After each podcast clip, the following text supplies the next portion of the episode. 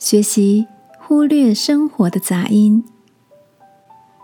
晚安，好好睡，让天赋的爱与祝福陪你入睡。朋友，晚安。今天的你在忙些什么呢？我的设计师朋友 Richard 创业至今已经八年了，他所经营的。是一间友善环境的生活选品店。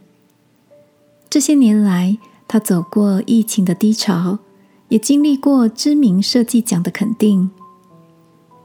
Richard 说：“一路走来，他很清楚自己想要的是什么，也知道前方的目标在哪里。所以在创业的各个阶段，所得到的掌声鼓励或者嘲讽攻击。”都只是过程中的风景。他真正在乎的是这些年来扎实累积的每个脚步，以及和有共通价值观的朋友们一起为环境永续所尽的心力。听着好友的分享，我不禁佩服起他这种不以物喜、不以己悲的踏实思维。亲爱的。在你的生活中，是不是也常有着许多不同的声音？有时会遇到正面积极的暖心赞美，偶尔也会出现不以为然的眼光与评价。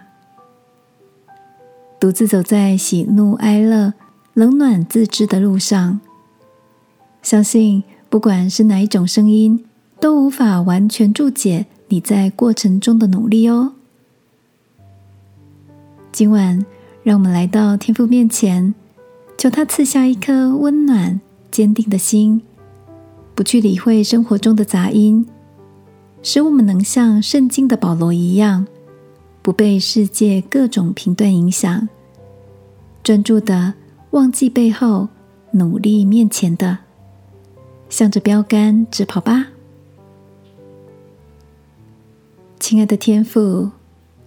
曾经我也好在意人给我的评价，我愿意学习专注的把自己的声部唱好，唱出我的生命旋律。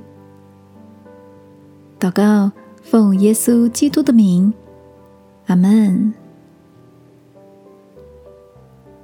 晚安，好好睡，祝福你有一个不被干扰的夜晚。耶稣爱你，我也爱你。